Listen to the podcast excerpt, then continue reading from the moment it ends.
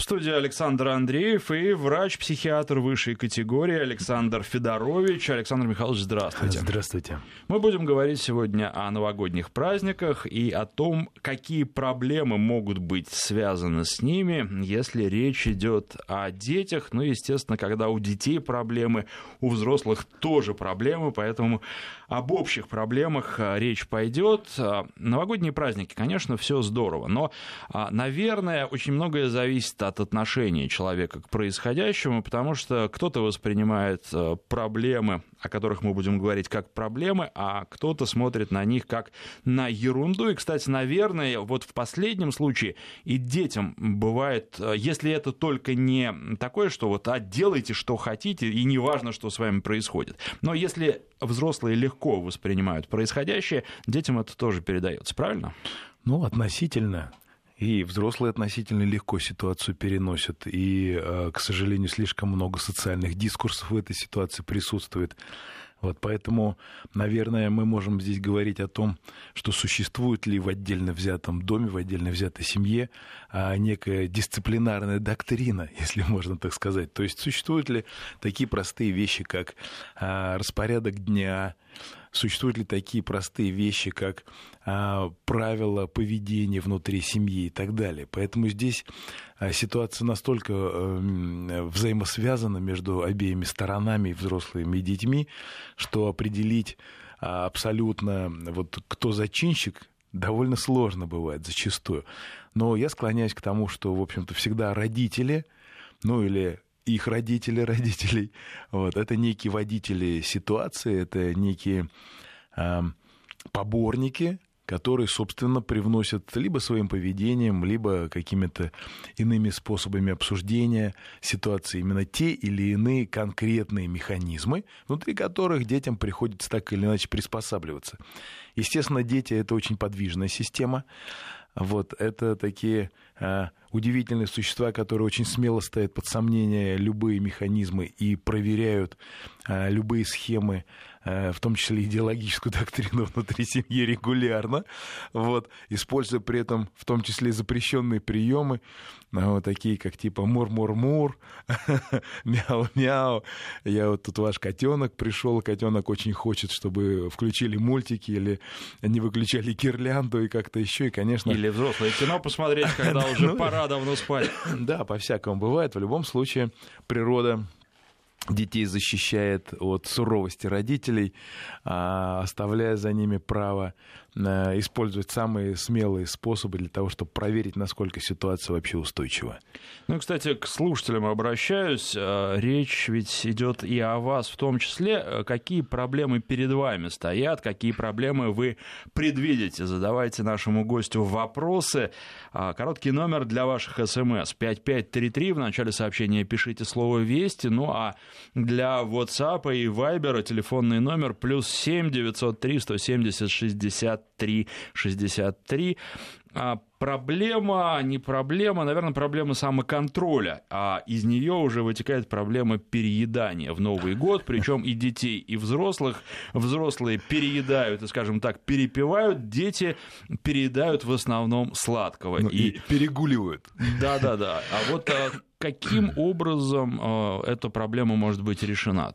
Ну, э, самое главное, самое главное, это не думать, что э, каникулы любые, в том числе и новогодние, это какое-то волшебство, которое позволяет чувствовать себя абсолютно свободно, и тебе при этом ничего не будет. За, за это ничего не будет.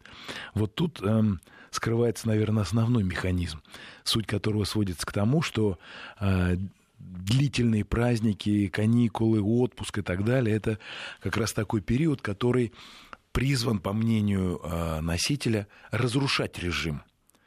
То есть мы считаем, что если это каникулы, то значит можно все. Если Дед Мороз написал письмо о том, что хорошо себя вел целый год, то значит ближайшую неделю, а то и две можно чувствовать себя абсолютно свободным. То есть делать буквально все, что хочется. А, это верно лишь отчасти. Потому что организм, в отличие от наших психологизаций, а, устроен чуть-чуть иначе, и он перестраивается несколько медленнее. Вот. И перестройка его как в одну сторону, так и в другую, в общем-то, тоже требует времени. И мы с этим сталкиваемся довольно часто, когда люди в зимний период э, каникулярные, например, э, уезжают в другие страны, в другие э, даль, дальние регионы с большим серьезным изменением часовых поясов, климатических зон и так далее. И по возвращении оттуда начинают себя чувствовать как-то не очень хорошо и мы пытаемся объяснить. И, и объясняют это тем, что вот э, здесь плохо. Ну, ну вероятно, да. Вот. Но на самом деле организм устроен так, что на э, перестройку э, химических процессов, которые связаны не только с изменениями эм, режима сна, но и употребления пищи другой структуры, и воды с другим минеральным набором, и различных атмосферных механизмов, там, процент влажности, температура, атмосферное давление и прочее, и прочее. Так вот, а, обычно бывает как? А, довольно четко уже определено, что на механизм перестройки отводится примерно две недели. Но это то, что мы часто называем адаптацией, акклиматизацией и так далее. Так вот, что получается странного? Если мы на две недели выпадаем из стандартного режима, а средний отпуск как раз составляет ровно две недели, вот наш организм уже перестроился, и мы раз в одночасье, там, в течение, например, 5-6, иногда 10 часов, переносим его совершенно в противоположную сторону с агрессивной средой. Вот каникулы наши новогодние выглядят примерно так. Причем а, зачастую совсем не обязательно куда-то уезжать, вполне себе возможно разрушить режим, даже здесь в стандартных а, условиях. Поэтому как вход туда мы должны регламентировать, так, в общем-то, думать о том, что выходить из этого а, события тоже нужно чуть заранее и чуть более уверенно. Поэтому самое лучшее, самое правильное это иметь какое-то некое, некое представление о том, как вообще каникулы будут складываться. Куда пойдем, чем будем заниматься, а в какой-то конкретный день, э, какие-то конкретные поездки, как это будет э, связано с режимом дня, тем более, что мы говорим же в основном о детях, вот, родители в этой части становятся определенного уровня заложниками, вот, потому что они как раз будут такими представителями Деда Мороза, а вот, а они будут носителями всех излишеств и а, всех мыслимых и немыслимых празднеств и прочего, что называется баловства. Поэтому регламент сложный, но он совершенно необходим, причем совершенно необходимо его привязывать именно к возрасту ребенка. То есть, иными словами, чем ребенок младше, тем меньше должно быть режимных послаблений.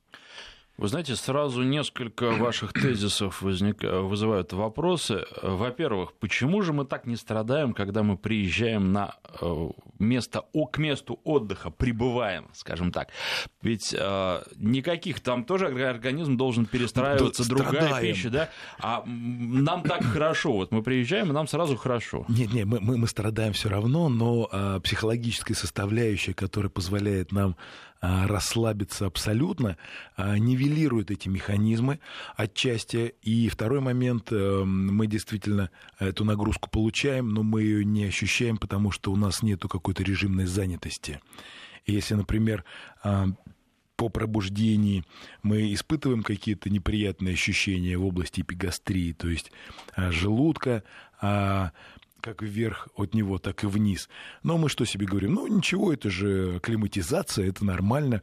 А, надо принять э, какой-нибудь порошочек, немножечко полежать, погладить животик, э, двигаться не очень быстро и обеспечим себе такой режим а, покоя и, а, скажем так, без агрессии. Что касается возвращения, мы ведь возвращаемся не просто так, мы же возвращаем, мы возвращаемся в стрессорную среду, и нам необходимо например, независимо ни от чего, от своего самочувствия, находиться на рабочем месте, выполнять какой-то функционал и так далее. И, собственно, из этого и формируется антагонистическое отношение, тем более, что возвращение — это всегда возвращение а, ну, скажем так, в обязательственный какой-то порядок, где я не могу поступать так, как я хочу, а где я нахожусь в жестком регламенте. А там я могу себе позволить вольность, там у меня есть свободные средства, которые с большим удовольствием могу тратить на свои собственные удовольствия, и это, конечно, психологически ситуацию очень нивелирует. Вы знаете, а нет ли тут противоречий? Смотрите, с одной стороны, вы говорите, что а, когда мы приезжаем отдыхать, то там нет режимной занятости, и поэтому там нам хорошо. А когда речь идет об отдыхе здесь, вы говорите, что нужен режим, и чем строже, тем лучше нет противоречия, потому что режим нужен везде, и строгость определяется, как я уже говорил, возрастом детей. А взрослых это касается тоже напрямую, но, во-первых, наши адаптационные механизмы чуть более совершенны и чуть более зрелые, чем детские. Вот. А что касается там и здесь, ну, так или иначе режим нужен, только там мы находимся в неком психологическом предвкушении – это же такой мэйджик специфический, это же волшебство. Мы куда-то едем, мы предвосхищаем те события, которые должны там произойти. Мы рады а, тому, что а, за спиной а, у нас осталось все то неприятное, что было, все те необходимости, значимости, долженствования и так далее. То есть это довольно серьезный переход. Что касается пребывания здесь, в принципе, в принципе, длительные каникулы не очень отличаются от наших стандартных выходных, если человек работает 5-2. Но а, именно окружающая обстановка, а, она же прежняя, а, все предметы все фиксации психологически в том числе, а может быть даже в первую очередь, они сохранились, вся физиология сохранилась, а смены картинки нет, поэтому, поэтому здесь а, атмосфера не позволяет нам ну, скажем так, переключиться очень ярко, очень мощно, очень контрастно. А если человек, например, на каникулы запланировал несколько переездов, там, например, Европа, Азия, Африка и так далее, то вот этот калейдоскоп окружающих событий, предметов, явлений, субъектов и так далее, он столь силен, что он а, требует вот этого перехода не только физического, но и психологического, и, конечно, он а, стирает все те воспоминания, которые могут быть неприятными, а из, а, скажем так, прошлой двухнедельной давности жизни. Поэтому разница все-таки есть. А, но, э, смотрите, тогда получается, что все проблемы или большая их часть в голове. Потому Однозначно, что... разруха, как говорил профессор Преображенский, именно там. А, наверное, когда люди возвращаются, начинают говорить, ох, вот опять там э, в очереди на паспортный контроль меня толкнули, и вообще сама очередь. А когда приезжают на отдых, они тоже могут встать на паспортный контроль в очередь, в такую же, да, но их э, это не э, убивает, потому что, во-первых, они знают, что там вот уже начнется счастье, и осталось всего пять человек до него, да, и, во-вторых, это какая-то другая страна, это не у нас, да, даже если там происходит безобразие, если не 5 человек, а 25, но все равно как-то воспринимается по-другому. То есть, если изменить свое отношение к жизни, плюс если работа любимая и возвращаться к ней после перерыва приятно, и ты знаешь, что ты хочешь сделать на ней, и у тебя есть какие-то задачи, которые ты хочешь решить, да, если твой дом тебя радует, если твоя квартира, ну вот как дети как раз, когда возвращаются домой, они сразу хватаются за свои игрушки и сразу вспоминают, и вот вроде, а, когда уезжали, эти игрушки им совершенно не нужны были, а здесь прям такая радость, которую вот, ну, совершенно но, но, взрослые сме... предсказать не могли, да? Это все та же смена картинки, вы абсолютно правы, конечно, но а, когда мы говорим о взрослых, у нас что получается? Вот сел человек в самолет, да, а выставив вот ту самую очередь ненавистную, что он говорит себе или своему попутчику? Он говорит, ну все, отдых начался, можно ни о чем не думать, можно отключить телефон а, и а, не проверять почту и что-то там еще. То есть сам по себе этот переход, он очень мощный, очень яркий, он позволяет э, забыть, ну, в кавычках, да, практически обо всем. Когда мы возвращаемся, мы возвращаемся, что называется, к разбитому корыту, и вот это ощущение, что все закончилось, все самое замечательное, что было, э, ну, за, за тот период, например, если человек дважды в году э, куда-то отлучается, он говорит, ну вот теперь Теперь что? Теперь еще полгода напряжения, волнений и так далее. Что же касается такого понятия, как любимая работа, то я вам скажу по секрету, что знаю немало людей, которые, например, не ходят в отпуск вообще. И год, и два, и три, и пять. Это люди, а, приверженцы, например, своей профессии. Мы их, в принципе, можем обозвать, обозвать трудоголиками. Но, с другой стороны, мне кажется, что это люди настолько включенные в свое любимое дело, как говорили древние, сделай свою работу любимой, и тебе никогда не придется работать. Вот они это как раз воспринимают как больше удовольствия, чем отдых. А вы считаете, все-таки это нормально? Мы, конечно, отклоняемся от темы, но тем не менее, отдыхать э, тоже нужно или можно без этого обойтись? Да, да, вы знаете, можно по-разному. Говорить в этой ситуации о некой норме довольно трудно, ровно потому, что, например, человек не испытывает э, каких-то неудобств из-за этого, чувствуют себя комфортно, и тогда мы не можем говорить о том, что ай-яй-яй, это какая-то проблема.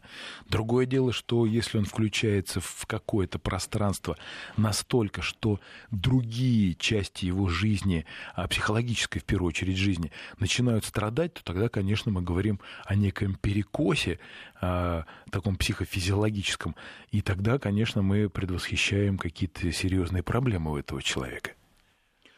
Понятно. Ну, в общем, э, подтверждается то, что проблемы в голове, от э, самонастроя очень многое зависит, и люди, которые опять же, вот постоянно жалуются на жизнь. То не так, это не эдак, э, постоянно проблемы. На... Это, это ведь тоже часть жизни. На детей как они влияют? Ну, на, на, на детей вообще, в принципе, влияет все. А, ровно потому, что наша как сформулировать, наши мысли, наши идеи о том, что дети малы и чего-то не понимают, они э, несправедливы совершенно. Потому что дети начинают буквально все понимать, ну, скажем так, сильно раньше, чем мы к этому готовы сильно раньше. И зачастую ребенок, который, например, еще не освоил а, устную речь, а, мы думаем, что он как-то отдален, но на самом деле он считывает эмоции, которым мы его учили все это время. Он считывает поведенческие паттерны, какие-то а, поведенческие механизмы, которые присущи этому конкретному человеку, этой, этой семье. Делает это абсолютно точно потому что ребенок начинает различать эмоции практически ну, с самых ранних а, моментов своей жизни. Мы же, подходя к малышу, а, к люльке, а, пытаемся как-то огукать с ним и так далее, предлагая ему самые разные механизмы, и тембровые, и температурные.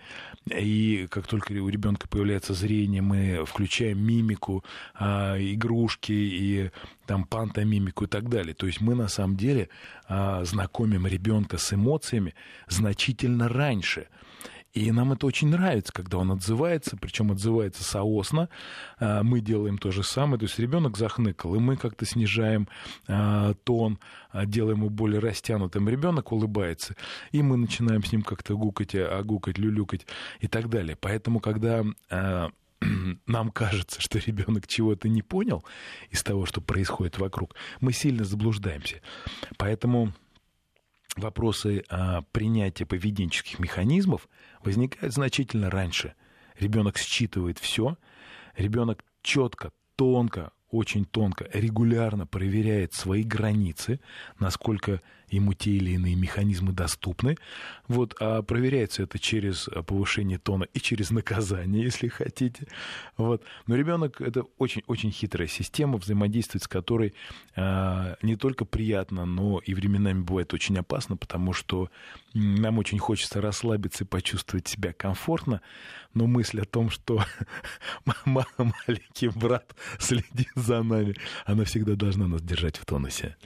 А маленький брат действительно следит, а если их много, так это вообще сложная система, целая. и которая может выйти из-под контроля и разбалансироваться очень легко. Но ведь э, часто между взрослыми согласия нет. И ладно, если это еще между разными поколениями взрослых, когда бабушки, дедушки начинают детей баловать, э, тут, э, ну, это какая-то такая типичная история. А бывает же, что и родители между собой договориться не могут. Там папа считает, что дети должны ложиться в 10 и не позже, а мама смотрит на это сквозь пальцы, а дети этим пользуются. Однозначно. И делают это с большим удовольствием и, скажу вам, высочайшим профессионализмом. Но тут, тут можно подойти к вопросу несколько двояко. А в чем двоякость? Давайте начнем с хорошего. А, хорошее заключается в том, что различные формы подхода поведенческого, а, очень значимы, потому что это расширяет горизонт восприятия у ребенка.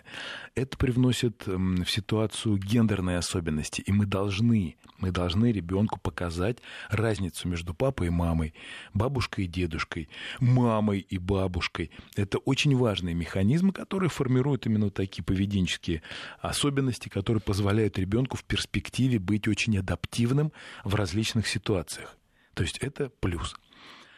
А минус заключается в том, что появляется прекрасная площадка для манипуляций. Если э, среди товарищей согласия нет, то, как говорится, на латых дело не пойдет. А, и, естественно, ребенок четко, моментально просекая эту ситуацию, будет ее использовать в своих целях. А оно, в общем-то, и правильно. Мы же поступаем именно так и сами, когда видим разногласия между, например, шефом и парой его замов, вот, или между какими-то а, коллегами, что называется, по горизонтали. А мы это часто используем в вопросах устройства личной жизни. Вот, и ничего в этом предосудительного нет, потому что еще древние римляне говорили, что враг моего врага мой друг, тем самым как раз эту политику и определяя. Поэтому, наверное, из минусов мы должны говорить о том, что вопрос установления границ – это ведь тоже момент крайне важный а, с точки зрения воспитания, воспитания ребенка, привития ему механизмов, которые должны его защищать. Мы ведь мы о чем все время говорим, о чем мы всегда беспокоимся? О том, что мы, мы хотим, чтобы с ребенком было все хорошо. Это такой а, могучий социальный дискурс, а, когда, когда мы говорим о том, что ну вот Позвони бабушке, она же переживает за тебя. Мы э, не задаемся вопросом, а что, собственно, бабушка переживает в этот момент. Да, эта фраза такая избитая, она а, вроде бы как всем знакома, но когда я на своем приеме задаю вопрос о том, а что, собственно, бабушка переживает, это часто людей приводит ну, в некое смятение, потому что а, формулировка о том, что бабушка переживает, она воспринимается сама собой. А что бабушка переживает? По какому поводу? Надо ли это переживать? Или должно быть что-то иное? Это всегда остается за кадром. И вот таких моментов довольно много. И именно они привносят основную сумятицу, потому что мы не раскрываем эти понятия. То есть получается, что самый хороший вариант, по большому счету, это когда э, вроде бы между взрослыми согласия нет, но когда начинаются детские манипуляции, взрослые берут и договариваются. Они обязаны объединиться, потому что иначе все рассыпется. против детей. Ну или в любви между собой. Врач-психиатр высшей категории Александр Федорович в студии. Делаем перерыв на новости, после них продолжим. Продолжаем разговор о новогодних праздниках, о том, как их пережить без катастрофических последствий для, прежде всего, психического здоровья. А в студии врач-психиатр высшей категории Александр Федорович. Александр Михайлович, да. Ну, вот что касается конфликтов, которые возникают э, на Новый год, конечно, с одной стороны праздник, а с другой стороны очень много всего, и иногда у людей психика не выдерживает, плюс, если это речь о взрослых, то и алкоголь свое действие тоже оказывает. Недосып новогодний, потому что по традиции надо всю ночь гулять, э, потом вроде бы надо спать, а дети, особенно если они маленькие, они же э, спать ложатся раньше и встают тоже рано, им 1 января в общем-то, для них мало чем отличается от других дней. Получается, родители э, после заложники. возлияний, да, встали рано, злые, на детей срываются. Вот как этого избежать? Но, но избежать этого никак нельзя. Никак, да, то есть... но, но, но об этом надо знать, и к этому, в принципе, можно попробовать подготовиться, как, в принципе, к любым стрессорным переживаниям, которых избежать нельзя, но о которых мы знаем и о которым мы а, можем и должны э, в какой-то мере противостоять. Так вот, именно об этом мы минуту назад говорили, обсуждая вопрос режимных каких-то механизмов. Родители, я же не просто так сказал, это была ну, условная шутка, что родители заложники. Они действительно заложники, и э, сам по себе процесс ну, скажем так, рождение детей, воспитание их, пребывание детей в некой а, обстановке в семье, это стресс само по себе уже изначально. Родители берут заложники в роддоме. Ну, может быть, даже еще в ЗАГСе. Не до 18 лет. Не, ну в ЗАГСе там есть вариант ну, ну. свинтить. Ну, наверное, они есть так по большому счету везде. Но тут ведь как? Если ты родитель, то ты должен. Вот, об этом даже есть соответствующая статья о надлежащем отношении э, к детям и так далее, если продолжать шутить на эту тему. Но, иными словами, мне кажется, что... С кодексами не шутят. Ну, мы, мы, мы шутим пока не с кодексами, а с социалкой. Вот. Но в любом случае родители, ну, мы так предполагаем, да, по большей части, что родители — это люди взрослые, вот, способные к режимной саморегуляции. И, наверное, это люди, которые должны предполагать какие-то сложности, это люди, которые должны уметь договариваться между собой, и, может быть, э, вот этот режимный механизм они а, могут или должны разделить а, в паре, если это пара, или привлечь бабушек и дедушек. Иногда, я знаю, бывает такое, что родители, нагулявших, а, нагулявшись вдоволь с 31 на 1, своих замечательных чат отправляют к бабушкам и дедушкам на 1, 2, 3 третье и далее, и компот. Вот, поэтому бывает очень по-разному. А, и мы говорим сейчас не о том, что нужно установить какой-то жесткий регламент поведения, а мы говорим о том, что ну, предвидеть подобные ситуации, это нормально, это здорово. Надо заказать бабушку на 8 утра, да, она приезжает, забирает, а родители ложатся спать. Прекрасный, кстати, вариант, он работает, и бабушка... Он здесь... работает, если бабушка согласна. А надо бабушку говорить, надо бабушку соблазнить. Надо уже вот готовиться к следующему Новому году где-то со 2 января. Конечно, ведь э, тут у бабушки тоже могут быть свои преференции какие-то. Вот. А, например, бабушка получает уникальную возможность повоспитывать внука, донести до него, может быть, то, что у бабушки лучше, чем, чем у родителей. Бабушке взамен можно разрешить кормить детей чем угодно. Баловать, да? ну, конечно. Но а для чего бабушки еще нужны? Бабушки и дедушки – это как раз такой механизм, который удивительным образом сочетает в себе а, попытки а, расслабиться и побаловаться с попытками повоспитывать, потому что бабушка печет пирожки и разрешает всякие вольности, а дедушка читает книжки и, если хотите, пытается а, обучить ребенка таблице умножения. И в этом, конечно, есть определенный плюс, он довольно велик, потому что дети, я с этим часто сталкиваюсь, дети, в воспитании которых принимают участие бабушки и дедушки, очень рано начинают писать, читать, считать, потому что у бабушек и дедушек, несмотря на их возраст, пусть иногда относительный, а пусть иногда преклонный, а, есть могучее стремление, могучее желание а, вложиться в этот процесс.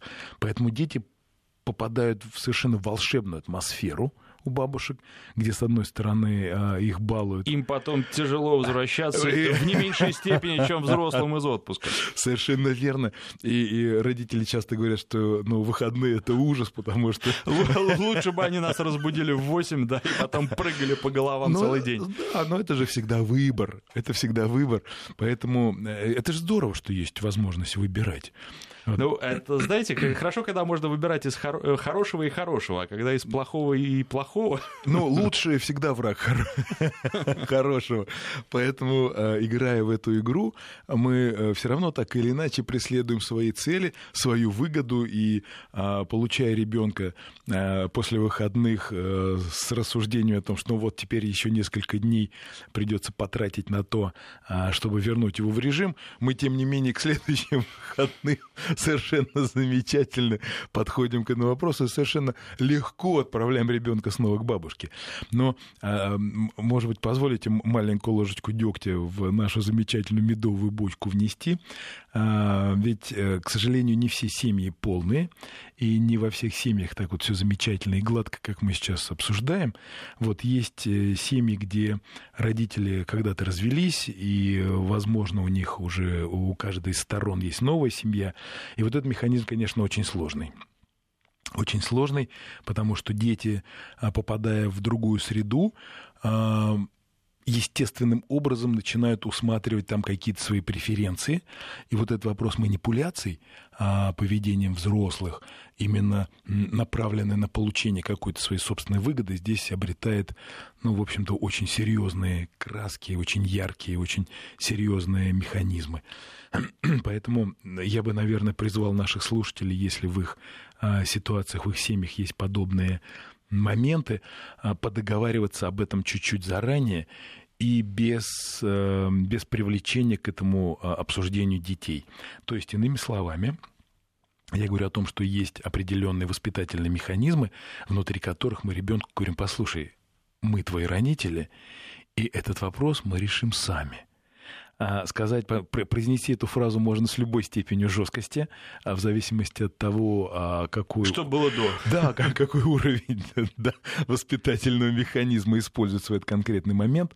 Но вот в этой ситуации, я считаю, договориться крайне важно именно договориться очень четко, потому что режимный момент здесь касается не только детей, и даже, наверное, не столько детей, сколько взаимодействия между взрослыми. Здесь тоже огромное количество подводных течений, различных камней и так далее, поэтому я бы призвал наших слушателей в преддверии Нового года, ну, дабы не испортить себе и окружающим а, близким и не очень близким новогоднее настроение, подойти к этому чуточку серьезнее, может быть, чуточку заранее. Вы знаете, э, судя по тому, что пишут слушатели, обижаются бабушки и дедушки. Ну, Это, конечно, естественно абсолютно, да. А они пишут, что бабушки и дедушки компенсируют провалы в воспитании своих детей – на внуках, и поэтому они лучше воспитывают детей. Это, э, знаете, напоминает мне такую историю. Вот э, все мы, в общем-то, родом из Советского Союза, и да. у многих из нас, не у всех, э, не было достаточного количества игрушек того, которое было у соседского Васи, ну или, в общем, у кого-то еще, того, которого хотелось. И вот когда появилось это изобилие и разнообразие, у многих появились деньги, и они стали своим детям, не внукам, а детям компенсировать это количество, и выяснилось, что на самом деле детям так много игрушек не себе, надо. Себе, себе, Александр. И, и лучше, да, когда их там пять штук. А, и вот то, то же самое и с бабушками и с дедушками. Они да. не детям помогают, да, они какие-то свои комплексы пытаются исправить, а вот хорошо ли от этого детям? Ну, ну, давайте скажем так, не то чтобы комплексы исправить, они доживают эту свою жизнь. Почему я и э, пытаюсь как-то вот воткнуться со словами себе, себе, себе, это родители себе компенсируют те свои недостаты, не, недо, недополученности, а, которые э, вот они сейчас э, переживают именно в рамках этого самого изобилия. Это ведь очень разрушительный механизм, когда выбор настолько широк, что его зачастую довольно трудно сделать. Вот. Но, повторюсь, я вижу здесь два момента. Детей надо баловать однозначно, ну а иначе зачем тогда они нужны? И э, вопрос о том, как обустроить ребенку детство, он на самом деле не, не праздный. Вот, поэтому все, что мы делаем для ребенка, это без преувеличения, ничего дурного в этом нет. Мы э, делаем, в общем-то, по большей части именно для себя. Э, готовя какую-то пищу, балуя, э, предлагая какие-то дополнительные игры. И я уверен, что большинство родителей меня сейчас поддержат, если я скажу, что иной раз бывает дилемно самому для самого себя настаивать на том, что нужно выключить телевизор с мультиками, нужно прекратить прекратить какую-то игру э, в рамках именно режимных переживаний, потому что есть э, и среди родителей вполне себе увлекающиеся люди, которые прекрасно чувствуют себя э, в каких-то играх вместе с детьми. И я знаю, что зачастую даже среди родителей возникают такие своего рода напряжения, когда мама говорит, ну вот уже наконец уже хватит вам с вашими паровозиками, в скобках танчиками, машинками и так далее. Ну, с паровозиками, наверное, сейчас таких проблем-то не возникает. А вот что касается компьютерных игр... Виртуальные да, паровозики мультики. Да, да, да. И здесь ведь э, в основном, да, папа этим грешат, а дети, да. дети этим грешат так, что если папа сидит, например, за компьютером полдня, то как ребенку объяснить, что ему этого нельзя делать? Крайне сложно. Именно поэтому основной механизм воспитательный, вот при всех теоретизациях, это все-таки личный пример. Это тяжелейший механизм, потому что он требует от взрослого двойной включенности. Взрослый должен выполнять функционал взрослого и в то же время а, подстраиваться под режим детей. Но это издержки производства. Что делать? Родители заложники своего родительства, и никуда от этого не деться. Поэтому так или иначе э, в этом ведь... Давайте, давайте так будем психотерапевтичными. Давайте в этом усмотрим тоже что-то позитивное. А, есть в психотерапии такой механизм, называется рефреминг, когда мы среди всего плохого пытаемся найти что-то хорошее. И давайте в этом усмотрим хорошее хотя бы в той части, что а, взрослым людям тоже нужен режим и укладывая ребенка по часам а, а, спать или, например, наоборот, поднимая его или привлекая к приему пищи, мы тем самым и свой режим формируем тоже. И, наверное, это хорошо, потому что нагрузка у родителей велика, и находиться в некоем режиме — это тоже замечательно. Иногда я слышу такие реплики, когда папа говорит, ну, не знаю, я вот, я вот укладывал ребенка, мне кажется, я днем, я уснул быстрее. Это было, это да, было да, прекрасно. Да, детям часто говорят, что вот, вы не понимаете. Ну, это, это знаете, все, все то, что... Вы потом будете вспоминать, когда у вас появятся свои дети. Да, да, да, да, да. Это все то, что раньше, что называется, было мечтой, теперь вот стало реальностью и фактически превратилось в наказание, то есть желание спать, есть и гулять. Тут еще вот нам слушатели пишут, а, Кант справедливо писал о том, что главное, что должно быть воспитано в человеке, это дисциплина. У нас ее существенно не хватает. Ну вот а, еще есть такая английская поговорка, нужно быть умеренным во всем, даже в умеренности. А с дисциплиной, наверное, тоже важно не перебарщивать. А, ну, мы говорим о чем? О том, что кроме социальных дискурсов есть еще и уклады в каждой семье. Есть определенная ментальность, которая определяется, например, регионом проживания. Есть определенные традиции в семье или в этом регионе конкретном. Поэтому вопрос очень широк. Можно, конечно, а, как говорил классик, цитировать и старика Эммануила и, в общем-то, брать за основу а, британское э, восприятие, а, при этом пометуя, что там существует английский очень тонкий юмор. Поэтому... Не всегда понятно. Не, не всегда, да, согласен, не всегда. Но вот идея про умеренность в умеренности и об умеренности вообще, она очень хороша, потому что а, стремиться к гармонии, к какой-то средней взвешенности, а, стремиться к тому, чтобы объять необъятное и заполучить а, золотое сечение, это же здорово. Но в самом этом стремлении мы тоже говорим о том, что нужно быть взвешенными и неспешными. И, конечно же, давайте мы все-таки на этом поставим акцент, конечно же, нужно в первую очередь тренироваться, получать удовольствие от жизни, удовольствие от детей.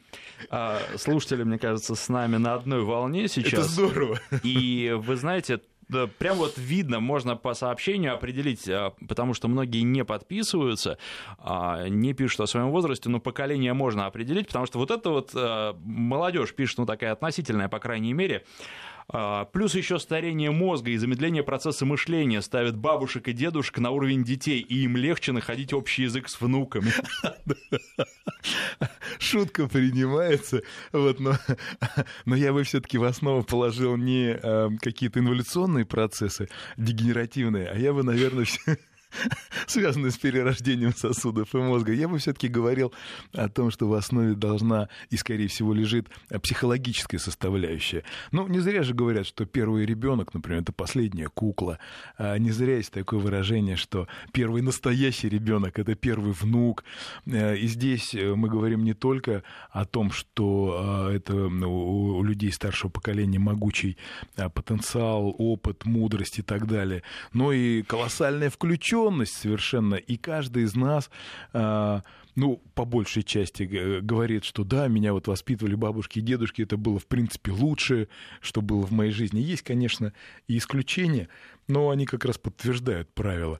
Поэтому, да, мы, мы можем шутить о чем угодно и о том, что, например, в этой части у родителей не вызревшая, например, нервная система, эндокринная система, не сформировавшаяся а, центральная нервная система со всеми механизмами. Давайте мы порадуем наших слушателей немножко а, психофизиологии. Например, специалисты говорят о том, что центральная нервная система заканчивает свое созревание, на секундочку, к 26-28 годам годам, а некоторые умудряются э, пронести это и до 40, и до 50.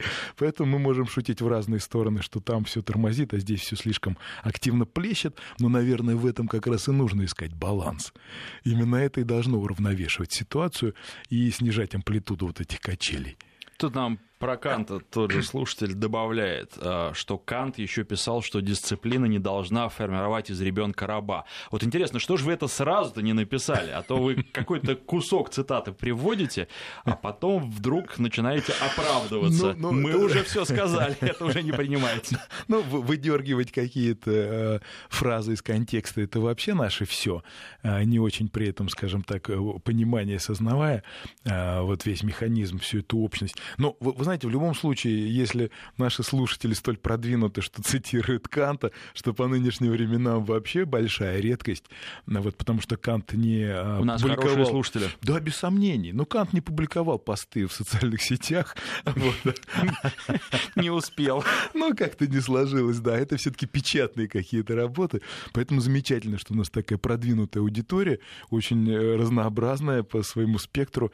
И замечательно, что есть такое количество слушателей в нашей программы и столько заинтересованных в нашей теме обсуждения. Бабушка Оля из Новосибирской области пишет, вы почему издеваетесь над бабушками и дедушками и смеетесь над нами? Стыдно. Вы знаете, на самом деле мы же над собой смеемся в первую Без очередь. сомнений, мы, мы, все, э, мы, мы это все делаем любя. А вот Новосибирск, видите, академгородок, вот он включает какие-то свои а, формы восприятия. Нет, нет, мы, мы любим всех, и бабушек, и дедушек, и родителей, и детей.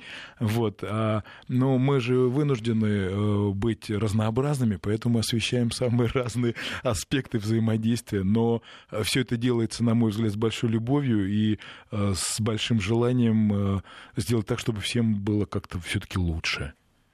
А, вот я не очень, честно говоря, понимаю, к чему это написано, но тем не менее Евгения, 21 год, пишет, что с 12 лет она более дисциплинированно и строго стала себя вести, чем даже взрослые. Все удивлялись и досадовали. Ну, бывает по-разному, и э, Э, человек, развиваясь и получая все новые и новые знания и опыт э, в какой-то момент начинает управлять своим поведением, и кто-то э, может переродиться из школьного шалопая во вполне себе дисциплинированного человека, интересующегося и очень глубоко э, различного рода знаниями. Поэтому я здесь не, не слышу проблемы. Вот, если только, конечно, это не напрягло всех окружающих. Ну вот а, напрягло, видимо, настолько все было. Не знаю, если этот человек занимается самодисциплиной и при этом не мешает окружающим, давайте тоже немножко поцитируем кого-нибудь был такой замечательный а, человек Фриц Перлс, который организовал и подарил миру а, технику гештальта. Вот он говорил, что мои границы заканчиваются там, где начинаются границы другого человека. Поэтому мы, перерождаясь, должны в первую очередь именно этот момент отслеживать, именно с позиции «а не мешаю ли я кому-нибудь?». Хотя эгоизм и было такой целый течение, рациональный эгоизм, э, эгоизм в этом смысле совершенно неплох. Вот, поэтому мы в очередной раз говорим о гармонии, в очередной раз говорим о балансе, и в очередной раз говорим о том, что личность должна развиваться гармонично, то есть по всем возможным в этой ситуации статьям. Поэтому, если кому-то хочется быть супердисциплинированным и еще более дисциплинированным, чем его родители, но ну, здесь же все очень относительно. Мы же не знаем, о каких родителях идет речь. И если вы получаете от этого удовольствие, то ради бога. Да. Вы сказали, родители люди взрослые. Наверное, к сожалению... Зачастую. Так бывает не всегда. Иногда бывает, что оба родителя люди не взрослые. Я не знаю, вот на самом деле, плохо это или хорошо. Бывает, что взрослые, бывает, что оба не взрослые. Но бывают ситуации, что один из родителей человек взрослый, а второй еще нет. И вот как э, в этом случае быть? Есть, конечно, такое банальное решение, как развод, э, но можно ли по-другому решить? Да, да, давайте, давайте мы зайдем чуточку пораньше, э, вот до того момента, как они стали родителями. А вот, да, тут уже вопрос, где были глаза, да, ну, это конечно, возможно, глаза... очень часто задается. Глаза застилала пелена химии, вот им было не до этого, вот, но тем не менее, тем не менее, а, когда люди э, пытаются объединиться из э, монады, так называемой, в диаду, да, то есть от одиночества перейти к какой-то паре, они все равно должны понимать, должны понимать, несмотря на химию, на встречное влечение, они должны понимать, что так или иначе это может их привести к чему-то. И как-то вот, э, ну, бывает так в парах, что они потом э, объединяются не только физически или химически, но и юридически. Потом иногда бывает так, что в парах появляются дети. Вот, ничего в этом не печального. А потом химия заканчивается. Да, да, да, да. Потом химия заканчивается, и в этом тоже ничего предосудительного нет. Но мы голосуем за что? За то, что если пара объединилась, то можно подойти к этому не только с точки зрения физики и химии, но и э, неких романтических моментов, да, там что-то браки там на небесах заключаются, и там, как говорил Маяковский, если звезды зажигаются, э, загораются, значит, это кому-то нужно и, и прочее. Поэтому мы говорим о чем? О том, что все, что мы перечислили, это все проявление жизни. И от того, э, как мы к ним относимся, как раз и будет зависеть это самое качество, плюс или минус. Закончу сообщение Марины из Екатеринбурга. Она пишет, я тоже в возрасте бабушки, но мне очень нравятся мысли вашего гостя. Очень Благодарю. позитивно. Спасибо, Спасибо всем, кто слушал. Спасибо вам, Александр Михайлович, врач-психиатр высшей категории Александр Федорович. И всех с Новым годом.